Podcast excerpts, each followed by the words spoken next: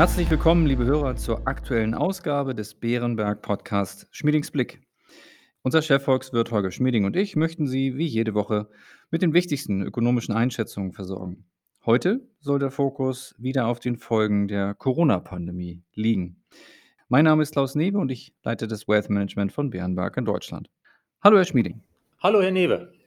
Beginnen wir mit einem Update zur Corona-Krise. Die Zahl der gemeldeten SARS-CoV-2-Infektionen ist in einigen europäischen Ländern, darunter Deutschland, Österreich, den Niederlanden und Slowenien, auf einen neuen Rekordwert angestiegen. In den am stärksten betroffenen Regionen gibt es erste Anzeichen einer Überlastung der Gesundheitssysteme. Zu meiner Frage, kann man in Europa bestimmte Muster bei den Infektionszahlen erkennen? Ja, Herr Newe, alles in allem sehen wir tatsächlich gewisse Muster. Wir haben einen starken Anstieg der Inzidenzen in Ländern und Regionen mit vergleichsweise geringer Impfquote. Das sind Länder wie Deutschland, Österreich, Sie haben sie genannt. Dagegen ist die Lage weniger angespannt in Italien, Spanien, Frankreich. Das sind Länder, die im Frühjahr 2020 von der ersten Welle der Pandemie besonders hart getroffen wurden. Heute ist die deutsche Inzidenz mehr als fünfmal so hoch wie die in Spanien, etwa viermal so hoch wie die in Italien. In den Ländern, in denen vor gut anderthalb Jahren die Pandemie besonders schlimm gewütet hat, ist offenbar die Bereitschaft, sich impfen zu lassen, höher. Die Erfahrung wirkt nach. Es gibt dort auch eine größere Bereitschaft, politisch eine Impfpflicht für medizinisches Personal zu akzeptieren, wie in Frankreich. Als weiteres Muster sehen wir, dass es überwiegend ungeimpfte sind, die sich anstecken, auch wenn es immer mehr Impfdurchbrüche gibt. Diese Impfskepsis ist offenbar besonders groß in Bevölkerungsgruppen, die relativ wenig Vertrauen in den Staat und seine Institutionen haben. Sie geben mir damit ein Stichwort, denn so Länder wie Deutschland, Österreich, Niederlande sind natürlich keine kleinen Wirtschaftsnationen. Insofern, Herr Schmieding, müssen wir befürchten, dass die Pandemie die Wirtschaftsleistung in den kommenden Monaten doch wieder stärker beeinträchtigt als zuvor angenommen? Herr Newe, das ist tatsächlich ein Abwärtsrisiko. Aber bisher sehen wir von Welle zu Welle, dass die Pandemie sich immer weniger in den Wirtschaftsstatistiken niederschlägt von März bis Mai 2020, die Zeit der harten Lockdowns, das war dramatisch auch in der Konjunktur. Im Winter 2020, 2021 dagegen haben wir in den Wirtschaftszahlen nur einen kleinen Rückschlag gesehen. Alles in allem haben wir eine Art doppeltes Abkoppeln. Die höhere Inzidenz führt nicht mehr zu einem so starken Anstieg der schweren medizinischen Verläufe wie in den ersten Wellen. Denn bei Geimpften kommt es zwar zu Impfdurchbrüchen, aber im Durchschnitt ist dann der medizinische Verlauf weit milder. Zudem hat die medizinische Lage offenbar auch weniger Einfluss auf das Verhalten der Menschen, das sich ja letztlich auch in den Wirtschaftsstatistiken niederschlägt. Also die Pandemie, die aktuelle vierte Welle in Deutschland und seinen Nachbarstaaten ist ein Risiko für die Konjunktur, aber wesentlich weniger, als das bei den früheren Wellen der Fall war. Dann erlauben Sie mir eine Anschlussfrage und zuvor wieder meine Gedanken dazu. Die besonders betroffenen Länder reagieren ja mit neuen Maßnahmen. In den Niederlanden müssen Restaurants wieder früher schließen. In Österreich müssen Ungeimpfte daheim bleiben, sofern sie nicht auf dem Weg zur Arbeit sind oder einen anderen triftigen Grund vorweisen können. In Deutschland geht die Diskussion immer mehr in Richtung einer 2G oder vielleicht sogar 2G-Plus-Regel. Muss das nicht die Wirtschaft doch erheblich belasten? Herr Newe, ja, eine gewisse Belastung für die Wirtschaft ist es schon, aber wir sollten nicht unbedingt das Wort Lockdown verwenden, das oftmals jetzt ja wieder genannt wird. Das ist überwiegend nicht das richtige Wort. Das Wort Einschränkungen trifft es besser. Nehmen wir die Niederlande mit jetzt relativ harten Maßnahmen. Auch dort sind Restaurants ja nicht generell geschlossen. Sie müssen nur zwischen 20 Uhr abends und 6 Uhr morgens schließen. Friseure sind auch nicht dicht. Sie müssen um 18 Uhr Ihre Läden schließen. Sportveranstaltungen können weiter stattfinden, aber ohne Publikum. Das ist meilenweit entfernt von den harten Lockdowns, die wir in der ersten Welle der Pandemie hatten. In Österreich sehen wir vor allen Dingen eine Art Halb-Lockdown für ungeimpfte. Das sind harte Einschränkungen für diese Menschen, aber sie können weiterhin zur Arbeit gehen. Sie können also ja zur Wirtschaft beitragen. In Deutschland geht die Diskussion immer mehr in Richtung 2G. Also Zutritt für viele Sachen nur für Geimpfte und Genesene. Möglicherweise Zutritt für einige Veranstaltungen vielleicht auch nur mit 2G plus in einigen Fällen künftig. Das heißt also Geimpfte, Genesene und zusätzlich Getestete. Ich denke aber, dass viele Menschen selbst bei solchen Anforderungen doch vor Weihnachten mal in die Restaurants gehen möchten, dass sie Kultur genießen möchten. Die Nachfrage ist ja da. Also ich glaube, dass diese Einschränkungen keine großen Auswirkungen haben auf das, was wir nachher in den Wirtschaftsstatistiken sehen. Alles in allem dürfte die zunehmende Zahl der Geimpften fast normal weiterleben und wirtschaften können, trotz dieser Einschränkungen der 2G und vielleicht sogar teilweise einer 2G-Plus-Regel, die über uns ja in gewissem Sinne sich abzuzeichnen scheint. Dann verlassen wir jetzt mal kurz den europäischen Kontinent und blicken nach Großbritannien, das ja schon länger als eine Art Testfall für Europa gilt.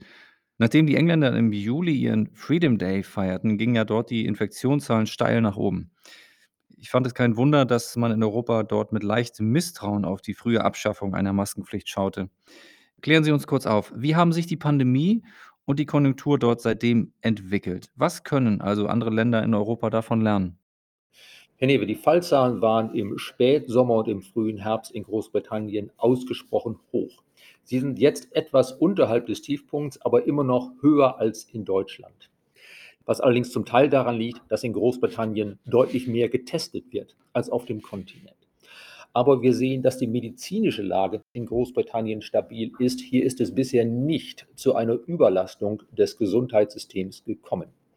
Entsprechend haben wir in der Konjunktur in dieser Welle im Spätsommer und bisher im Herbst bisher nur geringe Schäden gesehen.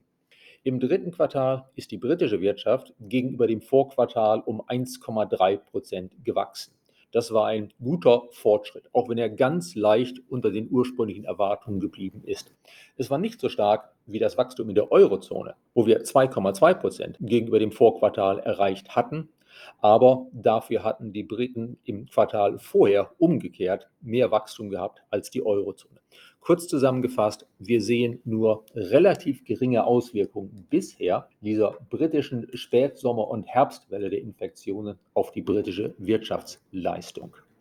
Vor allen Dingen aber sehen wir in Großbritannien, dass seit Anfang September die Zahl der Menschen, die sich impfen lässt, deutlich wieder gestiegen ist, nachdem es im Sommer dort zunächst einen Durchhänger gab. Auch bei den Auffrischungsimpfungen ist Großbritannien weit vorne. Bisher sind dort etwa viermal mehr von diesen Boosterimpfungen verabreicht worden als in der Eurozone, jeweils pro Kopf der Bevölkerung. Und es sieht so aus, als würde das tatsächlich ausreichen, die medizinische Lage in Großbritannien stabil zu halten. Wir müssen auf Holz klopfen, aber bisher sind diese Erfahrungen in dem Sinne eigentlich ermutigend, dass wir in Großbritannien diese Welle, die dort ja viel früher angefangen hat als in Deutschland, dass wir diese Welle hier mit nur geringen wirtschaftlichen Schäden bisher zumindest überstanden haben. Sie haben gerade den Begriff Lockdown in den Mund genommen und darauf möchte ich jetzt auch noch mal kurz zu sprechen kommen, denn in der aktuellen Herbstwelle dieser Covid-19-Pandemie erkranken auch Geimpfte. Es gibt also immer mehr Impfdurchbrüche. Allerdings füllen sich die Krankenhausbetten und die Intensivstationen vor allem mit Ungeimpften. Nicht nur in Österreich unterscheidet man deshalb bei neuen Maßnahmen zumeist zwischen Ungeimpften und Geimpften. Herr Schmieding, wie angewiesen sind wir auf eine steigende Impfquote mit Blick auf die Wirtschaft, insbesondere um neue harte Lockdowns zu vermeiden? Herr Newe, das ist tatsächlich das große Thema. Alle Erfahrung lehrt, dass Impfen hilft. Es verhindert viele Infektionen, es verringert das Risiko, dass Infizierte das Virus weitergeben und vor allen Dingen verhindert es relativ wirksam schwere Verläufe der Covid-19-Erkrankung. Deshalb Impfen ist das Mittel, um zu verhindern, dass es wieder zu einer großen Überlastung unseres Gesundheitssystems kommen könnte. Es wäre sonst eine sehr schwierige politische Frage, auf die wir zulaufen. Nämlich, falls es uns nicht gelingt, die Impfquote hinreichend hochzubringen, müssten wir dann wirklich wieder harte Lockdowns verhängen, also auch für die Geimpften um vor allen Dingen diejenigen zu schützen, die sich nicht impfen lassen wollen, obwohl für sie ein Impfstoff zugelassen ist und obwohl es bei ihnen keine medizinischen Gründe gegen ein Impfen gibt. Das wäre eine schwere politische Diskussion. Ich glaube, dass insgesamt die Stimmung in der Bevölkerung eher so wäre, dass man einen härteren Lockdown für alle nur als aller, allerletztes Mittel akzeptieren würde, dass man stattdessen eher damit leben müsste, dass es im Gesundheitswesen doch zu gewissen Überlastungen kommen könnte und dass wir vor allen Dingen den Druck auf ungeimpfte erhöhen müssten, notfalls auch mit einer Impfpflicht für bestimmte Berufsgruppen, sich impfen zu lassen.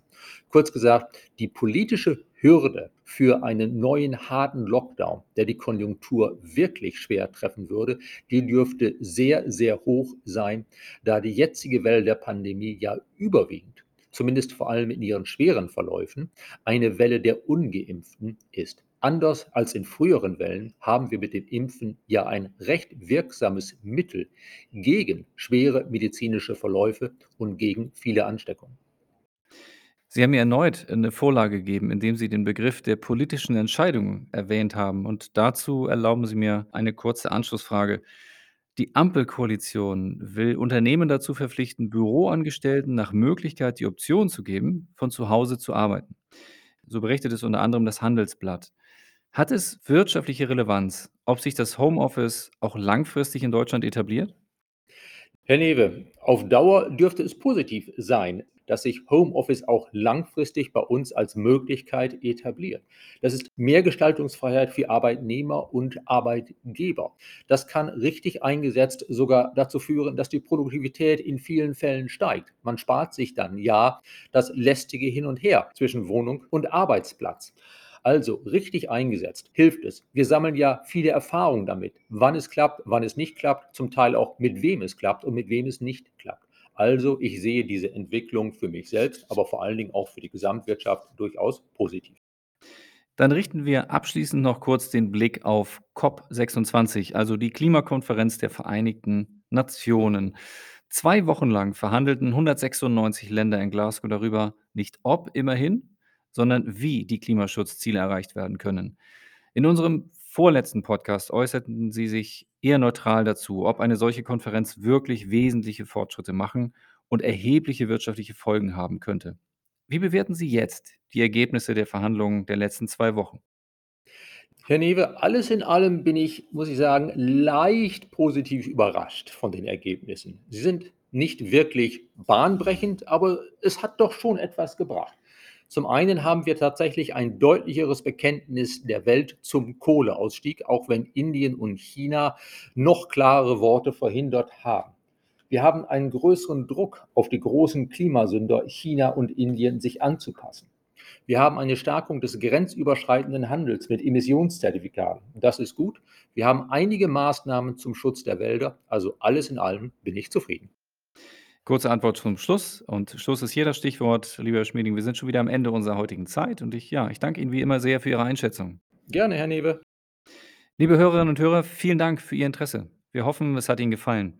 Falls ja, empfehlen Sie uns gern weiter. Und wenn Sie Fragen oder Anregungen haben, dann schreiben Sie uns gerne eine E-Mail an schmiedingsblick.beerenberg.de. Bleiben Sie gesund und bis kommende Woche.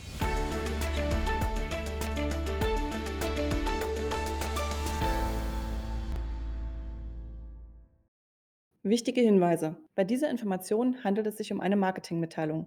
Diese soll Ihnen Gelegenheit geben, sich selbst ein Bild über eine Anlagemöglichkeit zu machen. Wir weisen ausdrücklich darauf hin, dass diese Information keine individuelle Anlageberatung, keine Anlageempfehlung und keine Anlagestrategieempfehlung darstellt. Frühere Wertentwicklungen sind kein verlässlicher Indikator für die künftige Wertentwicklung.